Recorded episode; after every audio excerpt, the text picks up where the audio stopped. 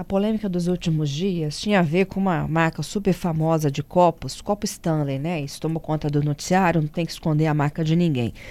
A presença de chumbo na composição dos famosos copos da marca Stanley vinha repercutindo, inclusive, de forma muito negativa, viu, nas redes sociais nos últimos dias.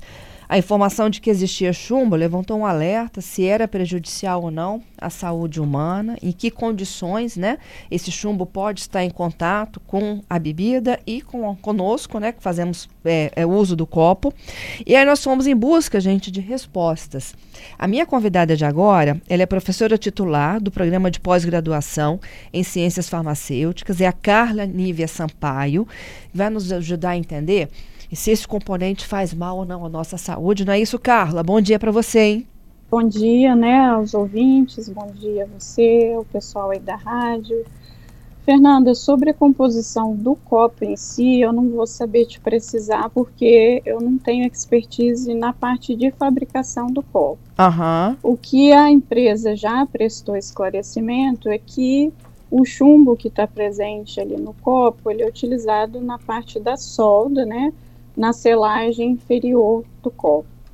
Ah, o chumbo, enquanto metal, ele é utilizado em processos industriais diversos, como, por exemplo, a solda. Ah, o que a empresa explicou é que nesse processo de fabricação, a parte que tem contato direto com a bebida, ela não entra em contato com essa solda. Ela está coberta por uma camada de ácido inoxidável que isso não permitiria a chegada do metal até a bebida. Então, em relação ao copo, só isso que eu sei de precisar, porque a questão de regulamentação, até da comercialização do copo, é ditada pela legislação local, né, uhum. tanto dos Estados Unidos quanto do país. Agora, quanto aos malefícios do metal em si, aí a gente pode conversar, eu posso te dar algumas informações relacionadas aos efeitos do chumbo, né, sobre a saúde humana. Vamos lá então. Então, em que situações chumbo, a gente pode estar exposto ao chumbo? Então, Fernanda, o chumbo ele é uma fonte de exposição diversa. Uma das fontes industriais mais é, importantes de lançamento de chumbo na atmosfera é através das baterias automotivas. Então, é muito importante a questão do cuidado na reciclagem, dessas baterias, porque uma vez que o metal é lançado na atmosfera ou em contato com o solo, ele pode ser incorporado pelos alimentos, ele pode contaminar o solo e é, o ser humano, de maneira geral, ele é muito suscetível às ações danosas, tanto no sistema nervoso central, quanto no nosso sistema hematológico, sistema cardiovascular. E as crianças, particularmente, são muito suscetíveis. Tanto que em 2021 foi comemorado, porque há muitos anos atrás, mais ou menos na década de 90, a gasolina, por exemplo, ela tinha um composto orgânico à base de chumbo na sua composição. Esse composto ele era utilizado para aumentar o que o pessoal chama de a octanagem da gasolina. E aí, ao passar do, com o passar dos anos, foi se observando os efeitos maléficos na saúde humana da exposição ao chumbo. Então, o Brasil, acho que desde a década de 80, mais ou menos, ele é, não utiliza mais chumbo na gasolina. Em, em troca né, dessa utilização do chumbo, foi adicionado o etanol para fazer esse aumento da octanagem. E foi feito um movimento global em torno de todo a todo mundo para abolir a presença de chumbo na gasolina. Uhum. Porque esse chumbo, uma vez que ele é lançado, ele vai se depositando em diferentes locais e ele é muito maléfico para o ser humano, mas principalmente para as crianças em desenvolvimento. Uhum. Então, uma criança que tem contato, por exemplo, com o solo contaminado, é, e leva isso até a boca, a absorção na criança ela é facilitada e a capacidade de eliminação é diminuída. E como o cérebro está em desenvolvimento, os efeitos maléficos são bastante significativos. Então, foi em 2021 que houve assim a celebração da eliminação completa do chumbo na gasolina. Mas existem diferentes fontes. Então, por exemplo, as pessoas estão preocupadas com o copo Stanley, mas alguns utensílios de cerâmica que se utiliza verniz à base de chumbo, isso pode ser desse chumbo para a bebida, para o alimento que é preparado ali. Então, existem diferentes fontes de exposição. As tintas, por exemplo, durante muitos anos as cores é, que são conferidas às tintas são, eram produzidas muito pela presença de metais pesados como chumbo. Então, quando você tem o processo, por exemplo, de remoção de tintas antigas de parede, isso é uma fonte importante de exposição ao chumbo e a criança fica muito suscetível, principalmente a criança em fase de desenvolvimento, ela está ali engatinhando, ela está em contato, leva tudo à boca, então, é, são diferentes medidas né, para minimizar essa exposição, mas todos nós estamos suscetíveis, né, em menor ou maior grau, à exposição ao chumbo nas diferentes formas que ele está presente ainda no ambiente. Professora, a minha dúvida é quando você citou o caso dos bebês, né? É, no caso aí era tinta, né? No cômodo. Ela precisa de levar à boca o fato de estar no ambiente, inalar esse ar, isso já é contagiante? Então, a exposição pelas partículas, ela é passível de captação. Então, existem duas vias principais, a via respiratória e a via oral. Então, no caso da criança, o mais comum é o contato com a boca, mas imagina que você está tendo, por exemplo, lixando ali aquela parede, aquele local que tem. Então, aquilo que está disperso na atmosfera também pode ser inalado. Aham. Tá? É, e aí a gente lembrou da gasolina, da tinta. Em que outras Baterias automotivas, automotivas né? Aham. E o, qual o, o, a relação né, do corpo com o chumbo? Ele é cumulativo à medida que a gente vai é, permanecendo no ambiente desse? Então, quanto maior a frequência de exposição, a chance de acumular no corpo é maior. Então, o que, que acontece com o chumbo e com outros metais pesados que não exercem nenhum efeito benéfico para o nosso corpo? Eles acabam é, entrando no corpo pelas vias de outros metais que a gente tem de importância, como por exemplo o cálcio, né? Uhum. Então a absorção ele utiliza os mesmos transportadores e eles acabam ou se ligando às nossas moléculas, como proteínas, grupos químicos que a gente tem, inativando a função dessas moléculas ou substituindo metais que são importantes. Então, por exemplo, no caso da criança, a substituição que o chumbo faz, uma vez que ele penetra no sistema nervoso central, é, a substituição ao cálcio atrapalha a transmissão nervosa, a, os aspectos cognitivos. Então, assim, é, os efeitos eles são de longo prazo e muitas vezes eles são inespecíficos. Então é difícil um diagnóstico é, imediato. A intoxicação aguda é muito improvável.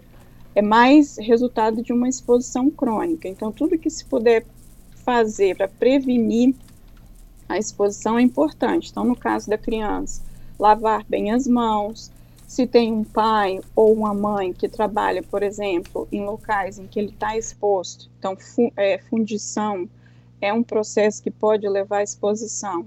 Então, chegar em casa, tirar essa roupa e lavar sem ter contato com a criança, lavar de forma separada, higienizar bem os alimentos.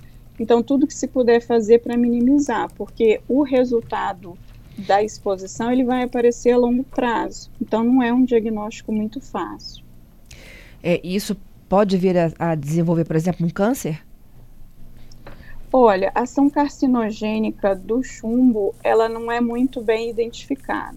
Os efeitos mais danosos do chumbo, eles residem no sistema nervoso central, então pode ter déficit cognitivo, perda de memória, atraso no desenvolvimento, déficit de atenção. No sistema cardiovascular, a exposição a longo prazo pode levar ao desenvolvimento de hipertensão. Ah, no sistema hematológico, pode levar ao desenvolvimento de anemias hipocrômicas. Então, tem uma série de efeitos danosos. Agora, o efeito carcinogênico ele não é tão bem estabelecido quanto outras substâncias, como, por exemplo, compostos aromáticos, como benzeno, por exemplo, que está presente na gasolina. As ações são mais de neuropatia central e periférica, danos renais, cardiovasculares e hematológicos, que são bastante importantes. Uhum. E além do chumbo, que outras substâncias fazem esse mesmo estrago, professora? Sim, outros metais pesados também estão sujeitos a exercer esses danos, né? Então, conforme eu mencionei para você, a, as vias de entrada elas acabam é, utilizando os transportadores que a gente tem para é, metais importantes como cálcio, ferro, e eles vão se ligando a proteínas e inativando o seu efeito. Então, da mesma forma, por exemplo, a exposição a mercúrio através de pescado ou de arsênio, então, tudo isso tem efeitos maléficos para o desenvolvimento, né, e para a saúde humana. Entendido. É, e como é que a gente descobre se tem chumbo ou não tem chumbo e coisas que estão ao nosso redor aqui, por exemplo? Então, em coisas que tem ao redor, eu não vou saber te precisar. Então, para fazer, por exemplo, a identificação de chumbo, ah, eu quero saber se eu fui exposta ao chumbo ou não. Ah, existem exames específicos, e são laboratórios específicos que fazem isso, que são capazes de quantificar a presença de chumbo no sangue e na urina. Como ele interfere no sistema hematológico, então, por exemplo, se uma pessoa se expõe cronicamente ao chumbo, ele vai interferir com a síntese das nossas hemácias, né? Com, na verdade, mais especificamente, com o grupo M que está lá na hemoglobina. E essa interferência começa a gerar no nosso sangue alguns achados hematológicos. Então, quando você faz alguns exames específicos, a presença dessas alterações indica uma possibilidade de exposição ao chumbo. Então, o diagnóstico é feito por essa quantificação sanguínea da presença de chumbo e dessas alterações hematológicas. Agora, em objetos, de maneira geral, Aí você tem que fazer, na verdade, colher a amostra, né, e fazer a detecção por métodos do tipo espectrometria de absorção atômica, que são também específicos em laboratórios específicos para fazer esse tipo de análise. Entendido. Voltando aqui à questão do copo, né, da, dessa marca aí famosa, é, em que eles uhum. dizem que o chumbo ele está protegido, revestido por uma camada que não teria contato direto com a bebida. Sim. É, coisas que a gente faz uso, por exemplo, é, essas garrafinhas de aço inox que a gente usa muito para manter a bebida gelada. Isso tem algum malefício para gente? Olha, Fernanda, eu imagino que não, né? É, a disponibilização desses produtos no mercado, eles são regulamentados pelo Inmetro e, portanto, se existem a presença de metais proibidos, é, eles não deveriam ter permissão para ser comercializado. Agora, o que a gente vê de maneira geral é que existem diversas marcas genéricas no mercado. Então, a gente não sabe quais os padrões que foram utilizados na confecção desses produtos. Então, da mesma forma, por exemplo, que você tem um verniz presente em determinados tipos de cerâmica, que pode ter chumbo na sua composição, é muito importante a gente saber a procedência daquilo que a gente está adquirindo para saber se ele passou por critérios de regulamentação para comercialização ou não. No caso da, dos copos da Stanley, eu acredito que eles são regulamentados é, pelas legislações internacionais e nacionais. Agora, as garrafinhas, desde que elas sejam credenciadas, eu imagino que não tenha nenhum malefício de contato direto com a, a bebida e o consumo humano. Uhum, porque isso é praticamente diário, né? O contato, Sim, né? Com certeza. Sim, eu utilizo garrafinhas de metal, utilizo os próprios copos e não tenho dúvidas em relação à confiabilidade dos produtos, né? Desde que eles tenham uma procedência adequada. Entendido. A pergunta aqui de vários ouvintes: jogo fora ou não o copo?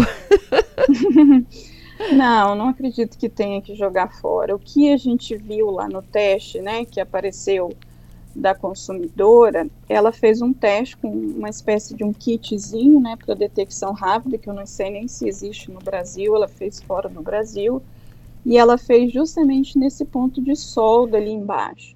Então, o chumbo, durante muito tempo, ele foi a base de solda de todas as latas que a gente tinha.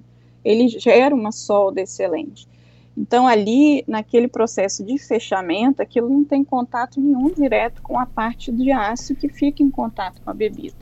Então, obviamente, se aquilo sofreu um dano e aquela tampa ficou exposta, aí sim você deve descartar o produto. Agora, também em relação ao descarte, é muito importante, porque uma das principais fontes de manter o chumbo no ambiente é o descarte inadequado de baterias, de coisas que estejam contaminadas.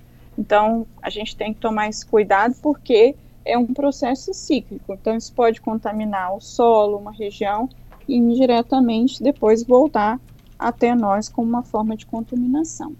É isso. Professora Carla, muito obrigada pela sua conversa, hein?